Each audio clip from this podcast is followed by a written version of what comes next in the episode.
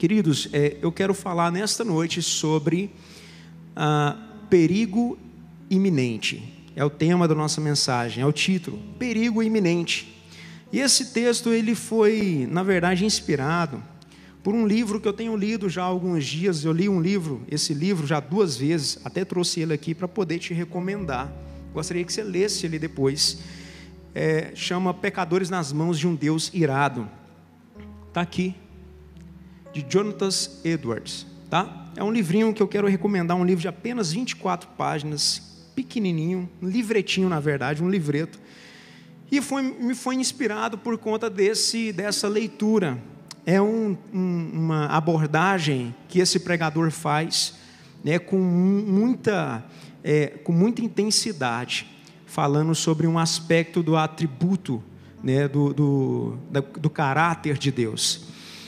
É, e eu quero ler um texto com vocês que está lá em Deuteronômio, primeiramente, né, esse primeiro texto eu quero ler com você, que está em Deuteronômio, capítulo 32, versículo 35. A palavra de Deus diz assim: Minha é a vingança e a recompensa, ao tempo em que resvalar o seu pé, porque o dia da sua ruína está próximo, e as coisas que lhes hão de suceder se apressam a chegar. Perigo iminente. Jonathan Edwards foi um pregador, na verdade, foi é, o grande teólogo da sua época, século XVIII, nasceu em 1703, se não me engano. Né, 1720 e poucos ele foi já ordenado, empossado pastor é, auxiliar da igreja do seu avô, Solomon. E pouco tempo depois o seu avô veio a falecer e ele se tornou o pastor dirigente. E mais ou menos nessa época, ali em 1730, 1734, houve um grande reavivamento. E foi quando Jonathan Edwards ele prega esse sermão: pecadores nas mãos de um Deus irado. Foi bem no auge, foi bem no meio desse despertamento que veio de encontro com a sua igreja Deus o leva esse sermão, a, a desenvolver essa pregação, e ele prega, e a história conta que enquanto esse grande pregador falava à sua igreja, todas as vezes que ele citava algum aspecto da pregação, falando sobre um inferno, falando sobre, é, sobre a ira de Deus, falando sobre o pecado do homem, a história diz que os homens eles entravam em uma, uma agonia muito intensa. Havia vezes que Jonathan Edwards estava pregando e os homens se agarravam nos pilares, como se eles estivessem vendo demônios e o próprio inferno com a boca aberta diante, debaixo deles, tentando tragá-los, tentando sugá-los, né? e, e enquanto ele pregava e falava sobre arrependimento. Então, esse era o teor da pregação desse grande pregador do século XVIII, e foi inspirado nessa palavra que eu quero trazer algo para a sua vida. E quando nós falamos nessa noite sobre o perigo iminente, muitos às vezes pensam que o perigo iminente seja esse Covid-19. Muitos estão achando que o perigo iminente é essa bactéria, é a enfermidade. Muitos estão achando que o perigo iminente pode ser, talvez, problemas que a gente vive no nosso dia a dia, talvez problemas nem superficiais, mas problemas grandiosos mesmo, de enfermidade, sabe, de crises financeiro, um abalo econômico. Talvez até muitos estão achando que o perigo iminente seja a vinda e a instalação real, né, pessoal do anticristo, mas esse não é o perigo iminente. Perigo iminente é a ira do Senhor. E trazendo como introdução para a nossa mensagem nesta noite, resumindo o teor, o conteúdo desse sermão que Jonathan Edwards pregou no século XVIII, pecadores nas mãos de um Deus irado. Ele dizia que os homens estavam em um perigo iminente, não com essas palavras, mas ele dizia que, baseado nesse texto, ao resvalar dos pés, em pouco tempo, esse, eles poderiam encontrar a ira do Senhor. De que forma? O que ele estava querendo dizer? Ele estava dizendo que o próprio texto né, em Deuteronômio dizia que em pouco prazo, ou de uma forma muito súbita, o homem poderia cair na sua, no seu próprio pecado e ser pego de surpresa numa condenação e numa punição da qual ele jamais esperava. Então, observe, queridos, que muitas vezes nós olhamos para esse texto, Deuteronômio capítulo 32, versículo 35, que o texto diz: Minha é a vingança e a recompensa. E às vezes a gente olha e toma isso como algo positivo para a nossa vida. Às vezes a gente olha para nossa para esse texto e fala, olha, porque a Bíblia está falando que de o Senhor é a vingança e dele também a recompensa, e às vezes a gente acha que Deus está falando isso para aqueles que, que estão de fora, que são os nossos inimigos, aqueles que não comungam da nossa fé. Às vezes a gente acha que é como uma proteção de Deus para a nossa vida, é como se Deus estivesse garantindo uma vitória, sabe, em detrimento ao desprezo e à punição que Ele tem para aqueles que se colocam e se posicionam como inimigos da nossa alma. Mas isso não é verdade. Na verdade, o que o texto está falando, quando nós lemos todo o capítulo 32, Deus está trazendo uma grande exortação aos seus próprios filhos. Deus está trazendo uma grande exortação ao seu próprio povo. E Ele está dizendo: olha, se vocês não repararem aos, às leis, aos mandamentos que eu trago, ao estatuto que foi elaborado aqui, trazido para vocês, vocês entrarão num período de grande punição, vocês verão o mal, a minha ira se acenderá contra vocês. Então o texto fala sobre isso, de um Deus que está exortando o seu próprio povo. Jonathan Edwards, quando ele prega também, ele faz uma exortação primeiramente aos ímpios, e os ímpios são justamente aqueles que não comungam da fé. Da mesma forma, a palavra começa também, o texto começa também sendo direcionado para aqueles que não creem em Deus, para aqueles que não fazem parte do povo de Deus, mas depois ela vira e ela tem como alvo o próprio povo de Deus. Por isso a palavra, querido, serve para nós também nesta noite para você, tanto você, que às vezes pode ser a primeira vez que você esteja assistindo, participando deste culto, ou talvez você já participa, já é membro, já é filho, já é da casa, já é congregante nessa igreja, você precisa ouvir essa palavra também. Então, um perigo iminente é a ira de Deus, e todos estão sujeitos a ela. Por quê? Agora eu quero ler um texto com você que está lá em Romanos, no capítulo 1. Romanos foi uma carta escrita pelo apóstolo Paulo. Romanos capítulo 1, versículo 18.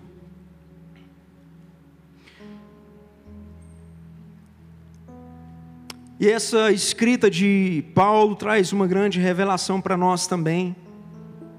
No versículo 18 ele diz assim: Porque do céu se manifesta a ira de Deus sobre toda a impiedade e injustiça dos homens, que detêm a verdade e a injustiça. Por que eu estou falando sobre isso aqui essa noite? Às vezes muitos pensam, nossa, ele poderia trazer uma palavra de conforto nesse tempo que nós estamos vivendo, poderia trazer uma palavra que né, colocaria o nosso ânimo lá em cima nesse tempo que nós estamos vivendo, tanto perdendo, tendo tantas perdas, né, tendo tanto já tantos momentos ruins. E sabe por que eu estou trazendo essa palavra, queridos? Porque nesse tempo muitos, muitos têm se afastado da fé. Muitos têm usado a desculpa da pandemia, do Covid, é, de situação X ou Y, para se afastar de Deus, para não se lembrar de Deus. Olha só o que fala aqui no versículo 21 de Romanos, capítulo 1, versículo 21 diz: Porquanto tendo conhecido a Deus, não o glorificaram como Deus, nem lhe deram graças, antes em seus discursos se desvaneceram, ou seja, perderam o seu brilho, perderam a sua luz, e o seu coração insensato se obscureceu. Então, queridos, não existe nada, nenhuma situação, nenhum, nenhum argumento que seja plausível diante da nossa fé em relação a Deus. Nada pode contrapor a minha intimidade, o meu relacionamento com Deus, nada pode contrapor o seu relacionamento com Deus, nada pode pesar mais a ponto de te afastar, a ponto de te obscurecer, a ponto de te desvanecer de um relacionamento com Deus, do seu conhecimento de Deus. Então, a partir do momento que a gente vive isso, isso se torna um grande perigo, porque isso acende a ira de Deus. Acende a ira de Deus. E quando esse pregador ele escrevia, na verdade, eles escreveram o sermão dele, mas quando ele pregava, ele falava, queridos, ele era muito enfático quando dizia que Deus, no tempo da sua ira, porque hoje nós estamos no tempo da graça. Hoje nós estamos vivendo a oportunidade de sempre reconciliar. Hoje, todos os dias, enquanto a vida, enquanto você respira, enquanto o fôlego de vida, o ar entra em teus pulmões, você tem oportunidade de reconciliar. Se você não é em Cristo, se você não vive em Cristo, se você não teve a experiência de Cristo. Então você tem a oportunidade mas a partir do momento que você perder essa oportunidade, a partir do momento em que nós padecemos, que nós morremos, que nós deitamos nessa terra, e nós ressuscitamos, ou nós ressuscitamos para a glória eterna, para a vida em Cristo na eternidade, ou nós ressuscitamos para um julgamento em Deus. E não tem como escapar disso, irmãos. Não há outro outro lado, não há outro caminho, não há outro jeito. É somente isso. Então observe que quando Paulo ele começa a abordar isso aqui, ele traz algumas abordagens muito importantes nesse, nessa, nessa carta aos Romanos. E é interessante a gente conhecer um pouco do todo para a gente poder abordar essa parte mais enfaticamente. Ele fala primeiro sobre os problemas do homem, o problema do homem, na verdade, não os problemas, não os problemas cotidianos, não os problemas do dia a dia, mas ele fala sobre o problema do homem, o problema da humanidade, que é o pecado. E o pecado, ele é sorrateiro, o pecado, ele está na nossa vida. Como diz também lá em Romanos 3:20, porque todos pecaram e carecem da glória de Deus. Todos pecaram. Então, o pecado é algo existente na nossa vida. Todos nós somos pecadores, todos nós estamos fadados a pecar, ao erro. Mas, uma segunda abordagem, que também está nesse capítulo 3, versículo 20, que é a glória de Deus que se manifesta em Jesus.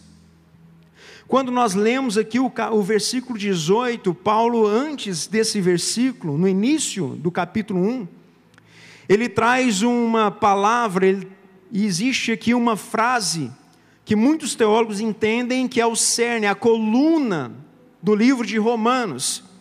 Quando Paulo diz: Porque eu não me envergonho do poder de Deus, do Evangelho, que é o poder de Deus, para a salvação de todo aquele que crê.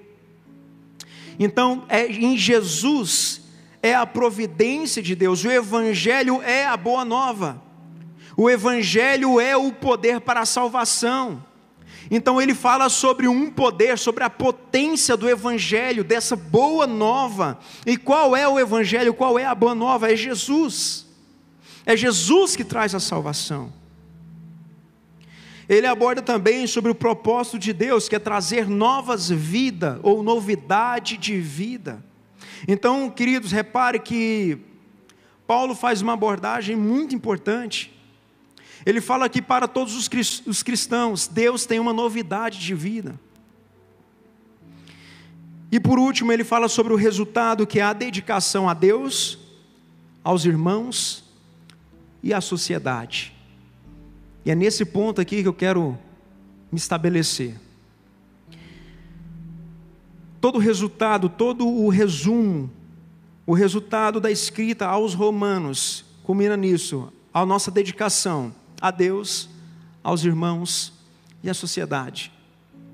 É por isso que eu quero falar sobre o perigo iminente, porque tudo o que acontece à nossa volta pode tirar o foco da nossa dedicação a Deus, aos irmãos e à sociedade. Sabe, queridos, o meu modo de me relacionar, às vezes falho com as pessoas dentro da minha casa, não pode me impedir ou impedir a minha dedicação a Deus, aos irmãos e à sociedade. A fé que eu, que é minha responsabilidade de buscar, de me alimentar, de ler, de buscar a Deus, e às vezes há uma fé raquítica, não pode impedir a minha dedicação a Deus, aos irmãos e à sociedade. Então o perigo iminente está nisso. Quando a ira do Senhor se acende contra aqueles que não o glorificam e que não se dedicam a Deus, aos irmãos e à sociedade. Então, queridos, eu quero apresentar aqui alguns pontos, dentro desses textos que nós lemos aqui, do versículo 18, versículo 21 e demais versículos aqui do capítulo 1, para a gente entender o, no que se estabelece a ira de Deus. Para quê? Para que a gente precisa conhecer? Porque a gente fala muito sobre o amor de Deus. Esses dias nós tivemos aqui um, uma conferência missionária. E o tema foi e o tema né, era foi por amor. E lá em João fala que Deus é amor, e esse verdadeiramente é um atributo de Deus. Deus é amor. Mas não podemos nos esquecer que Deus também é ira, que Deus também é justiça, que Deus também é justo, que Deus também é verdade, que Deus também é zeloso com a Sua palavra. Então nós precisamos conhecer todas as faces de Deus. E aqui nesse mesmo nessa mesma carta de Paulo aos Romanos, ele fala que o caráter de Deus, a revelação de Deus, os atributos de Deus são revelados aos homens. São revelados de várias formas. Então vamos lá. Primeiro eu quero falar sobre os alvos da revelação da ira de Deus. Quais são os alvos da revelação da ira de Deus? A ira de Deus se revela. E quando Paulo ele usa esse termo, a revelação da ira dele, no versículo 18, é a mesma palavra que é usado lá em João, quando João traz revelações do final de todas as coisas. A palavra que ele usa, essa é a revelação dos fim dos tempos, revelação de todas as coisas que irão acontecer. A palavra revelação é apocalipse. Aqui é a mesma palavra, é apocalipse também. Revelação que significa desacortinar, apresentar, representar algo. Ou seja, a ira de Deus, ela é contínua. Então é algo que aconteceu naquela época por conta do pecado que estava instalado naquele tempo, que era se cometido naquele tempo, mas também do pecado que existe agora e do pecado que sempre existirá. Então a revelação da ira de Deus sempre existirá, ela sempre se revelará. Por quê? Porque ela é contraste com o pecado do homem. É o, qual é o alvo da revelação da ira de Deus? A ira de Deus é dirigida contra toda impiedade. Impiedade aqui é idolatria. Idolatria. Sabe, tudo aquilo que toma o lugar de Deus no meu coração, no seu coração, se torna uma idolatria, se torna um ídolo, se torna um Deus nas nossas vidas. Sabe, o medo se torna um Deus na minha vida ou na sua vida. O medo, o desespero se torna um Deus, toma o lugar de Deus. A Bíblia fala lá em João, ele diz que agora nós não somos mais escravos do medo, mas nós somos agora cheios de um espírito. Nós somos foi colocado em nós um espírito que clama Abba Pai. Então ele trocou, ele tirou de nós um espírito que nos escravizava e nos escravizava com o poder do medo, do temor e colocou em nós, colocou nesse lugar desse Espírito, o Espírito Santo de Deus, um Espírito que comunica com o Espírito de Deus e que nos dá poder de chamá-lo de Pai. Então você é filho.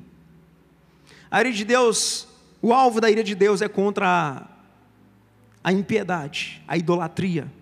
Então cuidado com a idolatria. E a idolatria nem sempre é uma estátua, nem sempre é só uma imagem, Nem sempre é só uma pessoa, só um ser, mas o ser, mas a idolatria pode ser, sabe, um sentimento. A idolatria pode ser algo dentro de nós. A idolatria pode ser o meu próprio eu, meu próprio ser, meu próprio coração. A minha própria ganância. Sabe, a minha própria, o meu próprio orgulho pode ser uma impiedade na minha vida. Sabe quando eu me esqueço dos outros? Sabe quando eu não lembro das pessoas? Sabe quando eu não ligo para aqueles que necessitam, que precisaria da minha ajuda? É uma impiedade. Fácil de lembrar. Sabe quando você fala assim, olha, tem piedade de mim? Impiedade é justamente aquele que não enxerga o outro. E não enxerga por vários fatores, porque existe algo maior no coração dele que tira a sua atenção, que tira o seu foco. Alvo da revelação da ira de Deus é a impiedade, é também a perversão. Toda perversão. E perversão é distorção da verdade. Distorção do ser, distorção da visão, distorção do propósito, distorção da religião, da verdadeira religião. A Bíblia fala que a verdadeira religião é Jesus Cristo. A verdadeira religião não é a batista, não é a assembleia, não é a presbiteriana. A verdadeira religião não é a evangélica, não é a católica, não é a espírita. A verdadeira religião, a Bíblia diz que é Jesus Cristo. Ele é a verdadeira religião.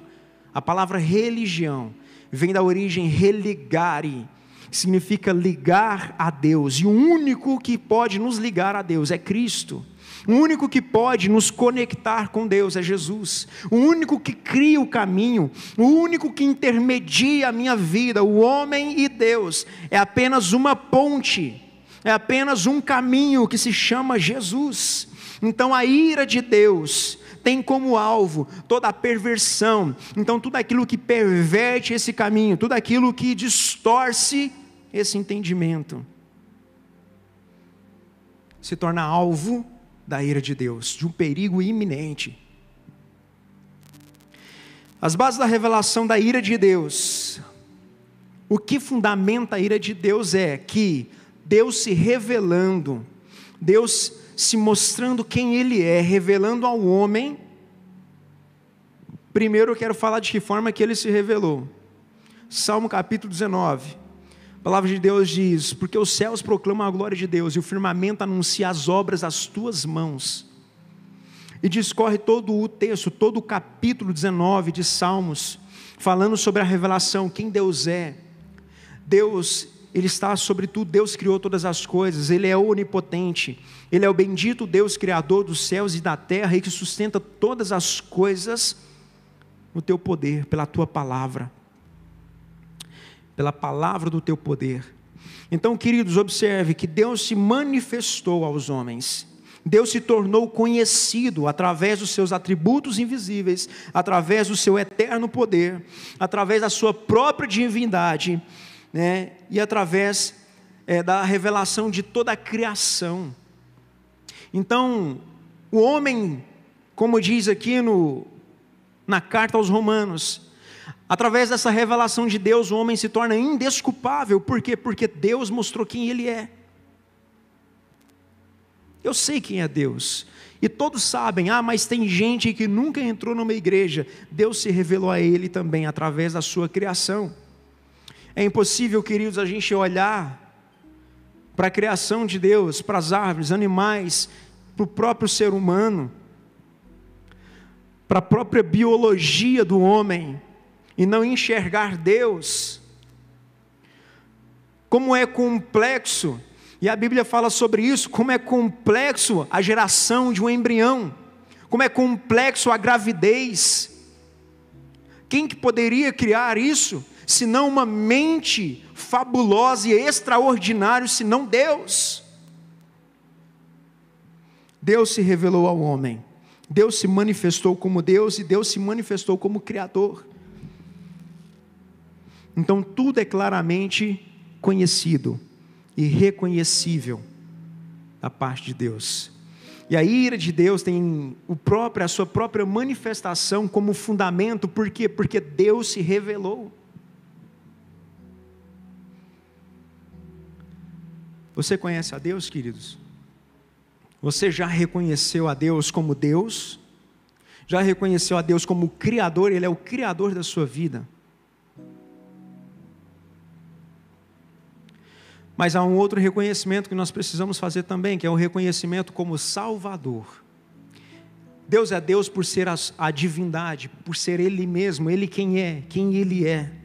É Deus, é a sua essência, um ser transcendente, um Deus que carrega, um ser que carrega a característica de onipotência, a característica de onipresença, de onisciência, de todos os outros atributos que o fazem ser Deus. E também como Criador, porque Ele criou todas as coisas, mas também como Salvador, porque Ele criou um projeto, um plano de salvação, porque Ele se compadeceu, porque Ele teve misericórdia, então Ele criou um plano de salvação, e Ele se tornou também um ser salvador. Então vamos lá, primeiro, queridos, o alvo da revelação da ira de Deus é na impiedade. A impiedade é um alvo, a perversão é um alvo. O fundamento da ira de Deus é a sua própria revelação. E as causas da revelação, o que, que gera, o que acende a ira de Deus? Primeiro, os homens detiveram a verdade e liberaram a injustiça. Vamos ler, quero ler aqui, ó, Romanos, capítulo 1, versículo 18, versículo 19, aliás, porquanto o que Deus de Deus se pode conhecer nele se manifesta, porque Deus lhe manifestou. Porque 20, porque as suas coisas invisíveis desde a criação do mundo, tanto o seu eterno poder como a sua divindade, se entendem e claramente se veem pelas coisas que estão criadas, para que eles fiquem inexcusáveis, ou seja, indesculpáveis. 21. Porquanto, tendo conhecido Deus, não o glorificaram como Deus, nem lhe deram graças, antes em seu discurso se desvaneceram e seu coração insensato se obscureceram. Então, queridos, quando o homem ele ele prende a verdade, ele prende a verdade, ele detém a verdade e ele libera a injustiça. Isso acende a ira de Deus. E de que forma que isso acontece, pastor? Queridos, quando nós não manifestamos a verdade. E quem é a verdade? Jesus é a verdade. Então não se esqueça da verdade.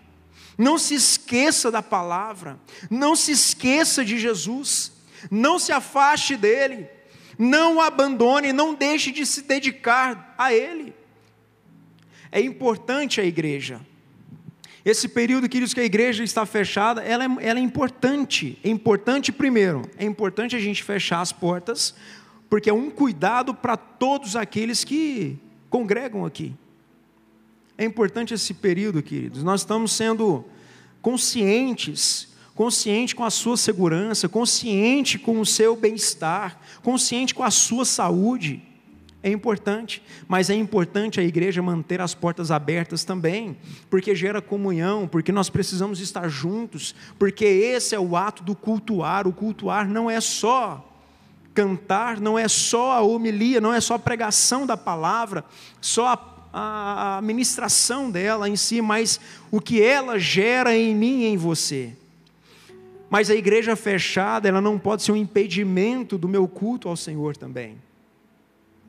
Então não pode me impedir ou não pode me atrapalhar a ponto de eu deter a verdade e liberar a injustiça.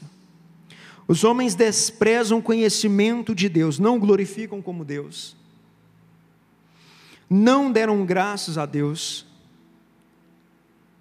e tornaram-se nulos em seus próprios raciocínios. Versículo 21. Sabe, queridos, nesse tempo, cuidado para não murmurar. Apesar de toda a dificuldade, apesar de tudo que nós estamos vivendo, ainda há motivo para agradecer a Deus. Apesar da gente perder pessoas, apesar da gente ser afligido, apesar, queridos, de todo o mal que possa vir sobre nós, há motivos para agradecer a Deus, para ser grato a Deus. Sabe por quê? Porque isso passa. Não é a primeira vez que o mundo passa por isso. Talvez nem será a última. Não é a primeira crise, não é o primeiro problema. E também não será o último. Então sempre haverá motivos para agradecer a Deus, porque Ele é Deus. Porque apesar disso, Deus está comigo, Deus está com você, Deus está com a tua família. Então não glorificaram a Deus, não deram graça a Deus e tornaram-se nulos aos seus próprios raciocínios. E aqui eu quero encerrar dizendo o seguinte: que a misericórdia de Deus ainda está disponível. A graça de Deus, Luciano, ainda está disponível. A palavra do Senhor diz: aquele que se humilhar, aquele que orar, aquele que me buscar, que se arrepender dos teus maus caminhos, dos seus pecados, eu virei, sararei a terra, eu virei, trarei graça. O Senhor é o Deus da salvação. Então, queridos, por mais que a gente passe por um tempo difícil, fique atento ao perigo iminente que não é esse momento que é volúvel, que é momentâneo, que é passageiro. Mas o perigo iminente é a ira do Senhor, e ai daquele que acende a ira do Senhor, ai daquele que se encontra com o juízo, com o julgamento de Deus. Então hoje eu tenho a oportunidade, e você tem a oportunidade de se arrepender. E se você está me ouvindo e você nunca fez a declaração a Cristo, a Jesus, reconhecendo como o Senhor e Salvador, reconhecendo como o Filho de Deus, reconhecendo como o caminho que te levará à eternidade. Queridos, hoje é a oportunidade, hoje é o seu tempo, hoje é o seu momento, porque talvez amanhã pode ser tarde demais. Amanhã pode não dar tempo. E não por conta de uma pandemia. Porque independente disso, esse perigo, ele vai sempre existir. Porque todos pecaram e carecem da glória de Deus, mas a glória de Deus foi manifestada em Cristo Jesus. Em Cristo Jesus. Eu gostaria de ler aqui, nesse final, somente um texto, é um texto bíblico mesmo, mas que está relatado no livro, né, que era o sermão de Jonathan Edwards, é, um texto que foi destacado em Isaías, capítulo 55, versículos 6 e 7. E ele diz: Buscai o Senhor enquanto se pode achar, invocai-o enquanto está perto.